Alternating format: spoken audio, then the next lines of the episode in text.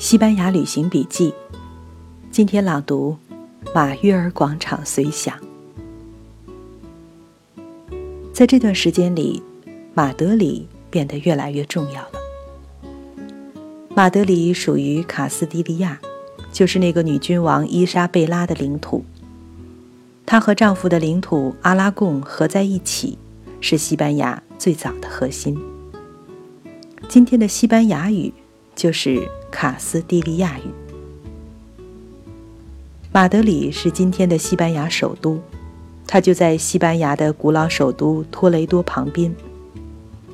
托雷多是要塞城市，地势险要，湍急的河流、高高的围墙，符合古代战争的要求。可是，随着西班牙的统一强大，首都要扩展，托雷多险要的地形反倒成了障碍，所以迁都马德里，应该说是一个必然。来到马德里，首先想到的就是要看看马约尔广场。很久以前，在有关建筑史的书里读到这个广场，那是西方国家被写入建筑史的几个顶尖著名的广场之一。真的坐在那里，心里就暗暗有点激动，脑子里会出现当年教科书里那张模模糊糊的马约尔广场照片。心里喃喃地重复说：“这就是马约尔广场，这就是马约尔广场啊！”一直以为这马约尔大概是个什么历史著名人物吧。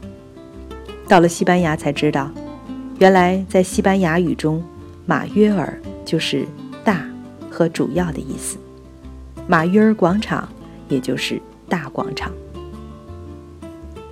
西班牙的城市们大多各有自己的马约尔广场。提到这个广场，必须说是马德里的马约尔广场，那才是它了。那天在广场时，已经接近傍晚。逛了一天后，走进这样一个广场，就很想在一个角落坐下来，喝点什么。广场在西方城市生活中非常重要。它积淀着城市的公共生活。广场的性格是由周围的建筑物决定的。这个广场的四周，下面是一圈带着券拱的高高石柱廊，如同一个半实半虚的基座。上面是实的部分，那红色墙面的三层楼。因为压得紧，实体墙面并不是底层券廊的三倍高。上下大致符合黄金分割法的比例。石券廊的白色和红墙形成虚实对比，又形成漂亮的色彩对比。墙面上小小密密的窗户，又使得实的部分不那么沉闷。再上面，照例是一条青黛色的石屋脊镶边。墙面上还缀有刺破墙面的尖塔。就打破了围城的单调和沉闷。就建筑来说，不仅大的效果分寸感好，每一个细节都是好眼光、好手艺的结果。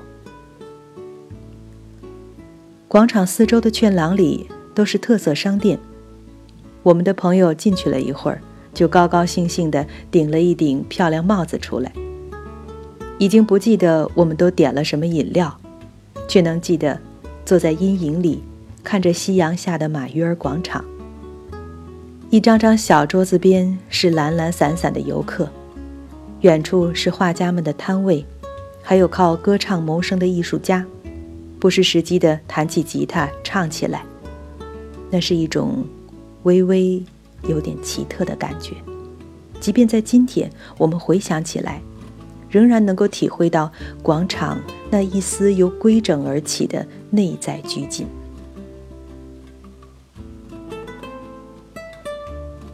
围绕广场四周的建筑，不论是红墙还是白石，都由时间调入了一种不属于历史的黄色。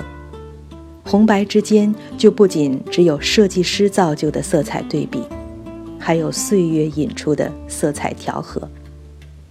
感觉的奇特源自于这里被历史做旧了的建筑形制和色彩氛围。置身其中，犹如不留神，一脚踏进了历史。马德里作为首都，当然也见证过宗教裁判。这里就曾经是一个公审、公判和行刑的地方。现在，西班牙还保留了艺术家在1683年所画的这个广场在1680年6月30日审判新教异端的场景。审判的时候，连国王都来了。除了四周楼房的窗口，还在广场两侧搭起一层层的看台。那些不肯悔过的新教徒会在当晚被处死。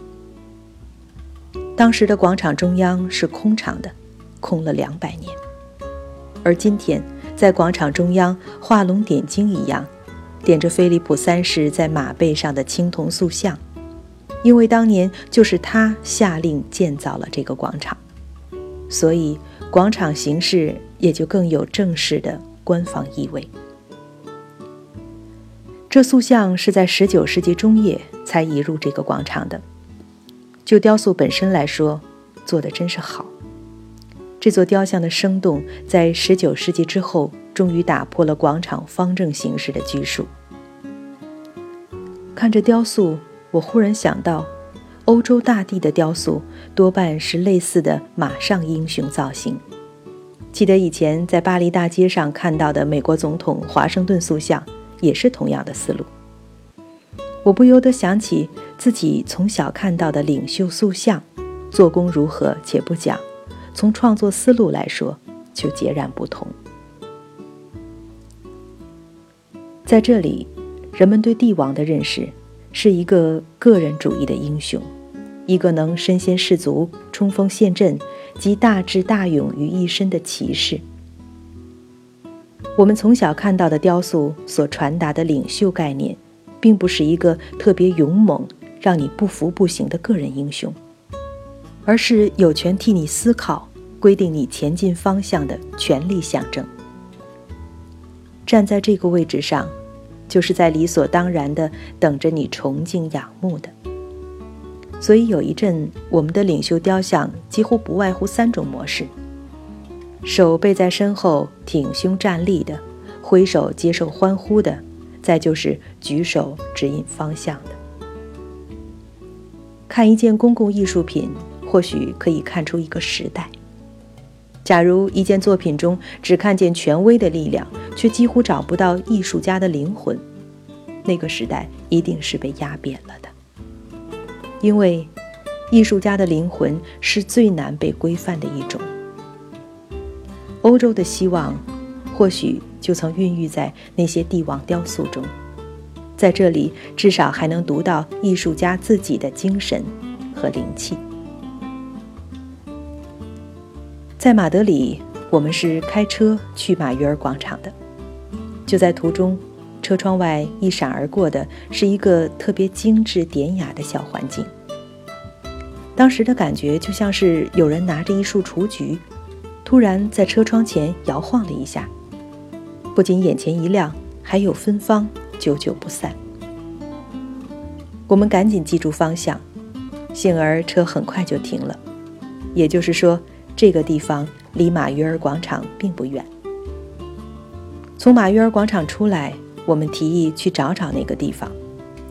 走着过去，在街边看到一个一脸沧桑的西班牙老人，正在路边给餐馆描画着菜单。在夕阳涂抹之下，被抹得像一幅油画。我们很快找到了那个小广场。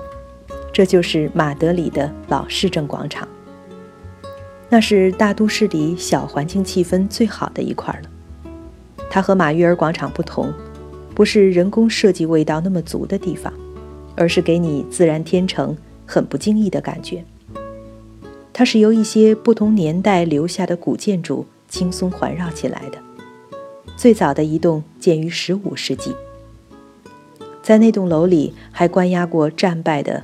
弗朗索瓦一世，他可是法国文艺复兴时期最著名的君主，达芬奇的保护者。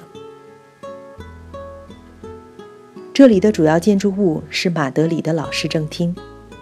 我们在这里感受轻松，或许因为这个小广场属于一个自由城镇马德里，而不是像马约尔广场那样，更有西班牙皇家广场的意味，更属于一个帝王的首都。马约尔广场和老市政广场所在的这一片，就是这个城市的老城区。可惜我们没有时间能像在巴塞罗那一样。好好在马德里的老城区逛逛，在马德里扩建的新城区也有一些很好玩的地方，例如塞万提斯的纪念碑。在十六七世纪的风云跌宕起伏中，难得有一个平民活得像塞万提斯那样，堪称是整整一本西班牙的二百年传奇。他在西班牙游历过。也阅读过和思想过，他高谈阔论，又出国打仗，着实冲锋陷阵，流血受伤，受到皇家嘉奖。他当过海盗的人质奴隶，又逃跑被抓，差点上绞架，在海外死个不明不白。等他终于回到故乡，必须吃吃力力的谋生，却又蒙冤入狱，最后重病一场，死在家中。甚至没有人知道他的长相。可是他用笔塑造的两个人物，却永远地站在马德里的市中心。那是游人必到的地方。没有一个君主能代表西班牙的形象，可是这两个人，却是今天全世界人心中的西班牙偶像。